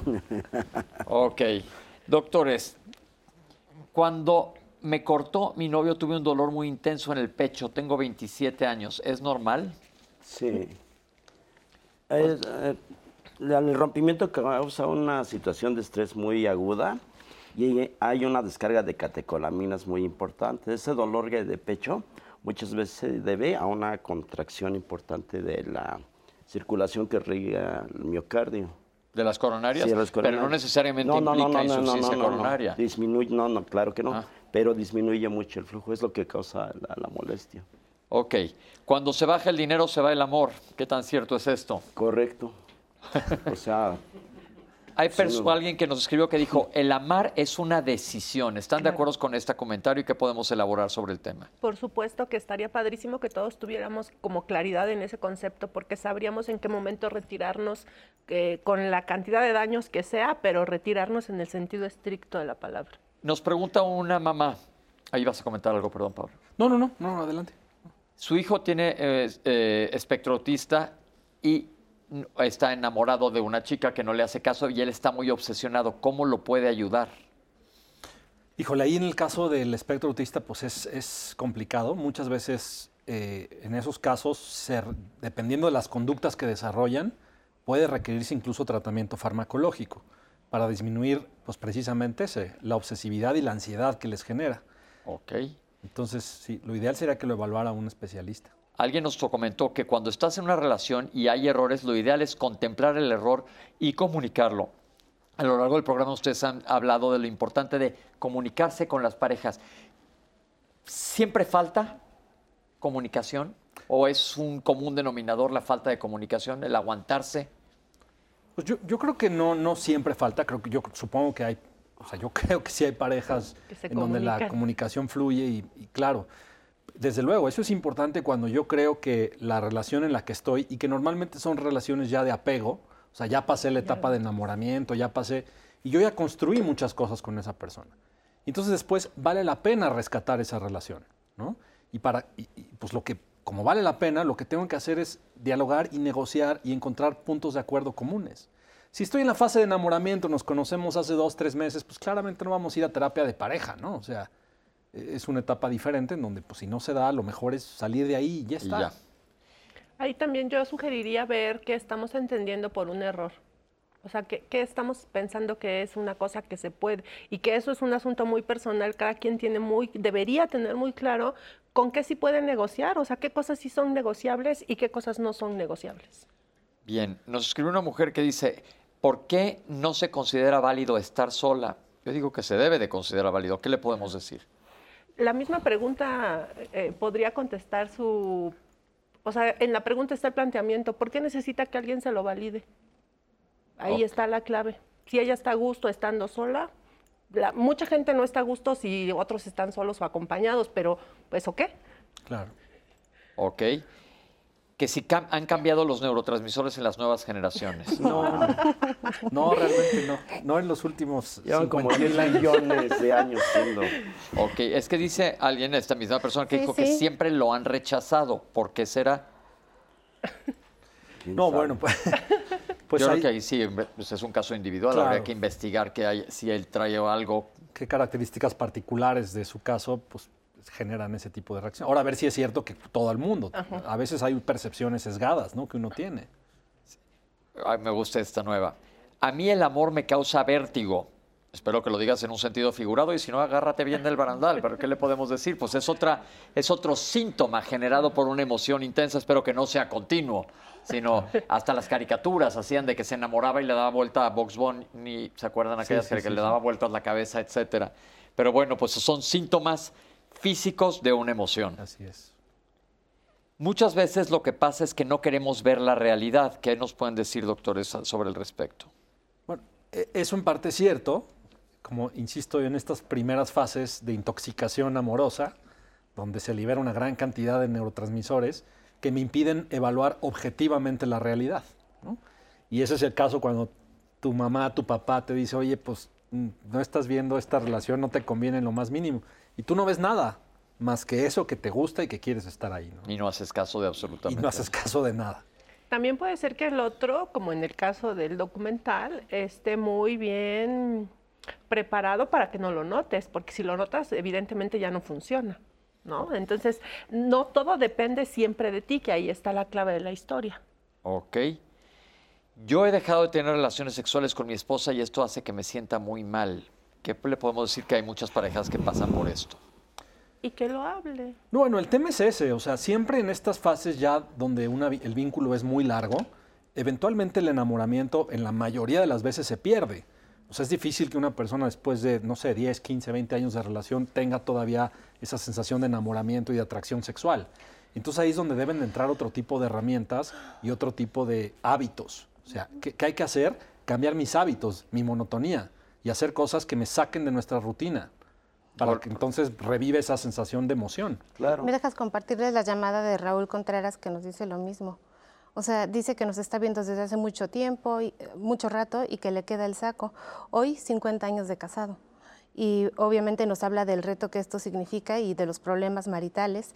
Y pues bueno, dice que a veces la interpretación que le damos a las palabras nos comparte algo muy personal de, que su pareja en algún momento le dijo que podría vivir, sin, si puede vivir sin su familia, por supuesto podría vivir sin una pareja. Eso a él le ha eh, puesto pues en tela de juicio de qué es lo que está pasando en su matrimonio.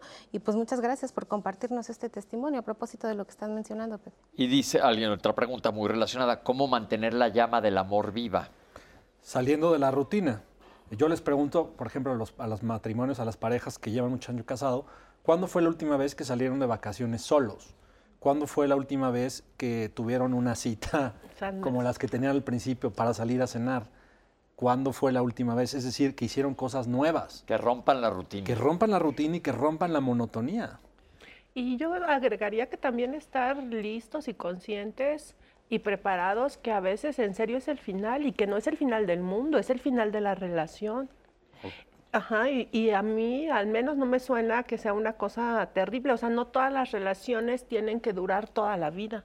Ok. Considero también que las parejas que tienen muchos años juntas, más que el amor son buenas negociadoras. ¿eh? Y hay un sistema de empatía que, creo que deja eso que llamamos amor fuera.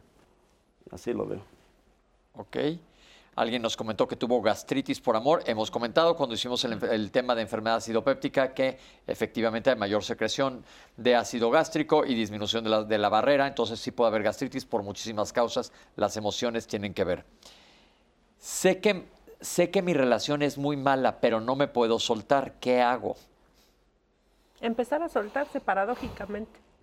¿Qué quiere decir no, y, eso? Y buscar, yo creo que ahí cuando uno verdaderamente quiere y no puede, pues sí tiene que buscar ayuda profesional. Exacto. Yo le recomendaría acudir a una psicoterapia y empezar por ahí. Ok. No me gusta la relación de mi hija, pero no me hace caso. Pues es lo que decíamos, si está en esta etapa inicial de enamoramiento, no va a hacer caso ni a ella ni a nadie. Ajá, ¿Y, no y va a si va más adelante? Y, pues híjole, Pues ahí su está. decisión, ¿no? No, bueno, es complicado, es complicadísimo. No, no sé qué contestar a eso. Es decir, uno intenta hacerles ver de, de la manera más objetiva posible Pero lo que estamos viendo. Y la mejor manera de hacerlo, yo diría, es con el diálogo. No con el reproche, ni con el enojo, ni con la crítica. O sea, yo le recomendaría que agarre a su hija en un momento donde ella esté tranquila, donde las dos estén tranquilas, Y comente de la manera más eh, empática posible lo que ella ve que no le gusta. Pero yo creo que es muy difícil, es decir, ella debe tener como la claridad al respecto de que no lo va a conseguir en una salida a desayunar y platicar con la chica. Ok. Ajá, necesita invertirle tiempo, contrario a lo que pensamos, eh, necesita estar al pendiente.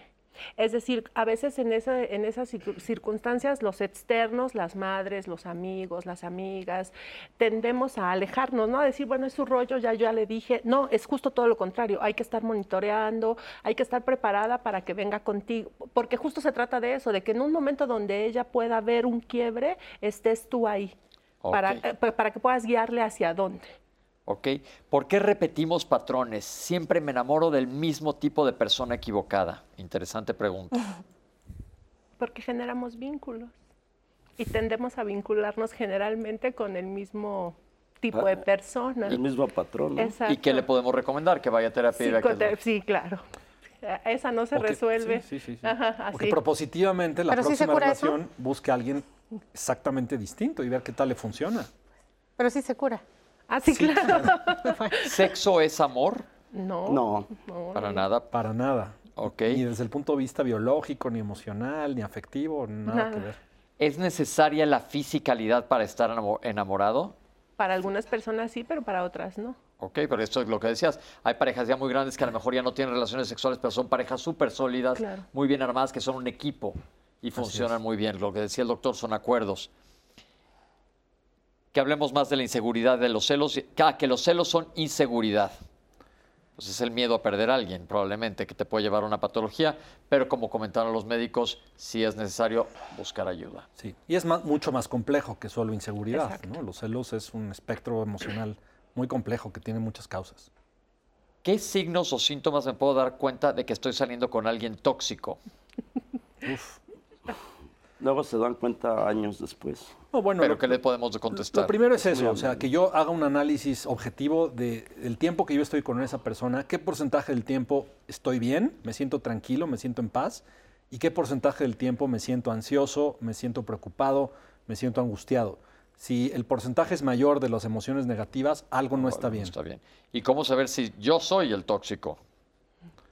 Bueno, yo creo que ahí es un poco más difícil, porque Pero ve cuánto tiempo te pasas en el teléfono esculcando sus redes sociales, eh, buscándole en el coche, et- etcétera. Todo lo que comentaron anteriormente, ten cuidado. Eh, Incluso al revés, ¿no? O sea, si es él o ella hacia mí, ahí están las banderas que anda buscando. sí, eh, es que ella dijo, ¿cómo me doy cuenta si soy yo la persona tóxica? Dicen que el amor es la unión de dos psicopatías. ¿Qué opinan? no, bueno, no.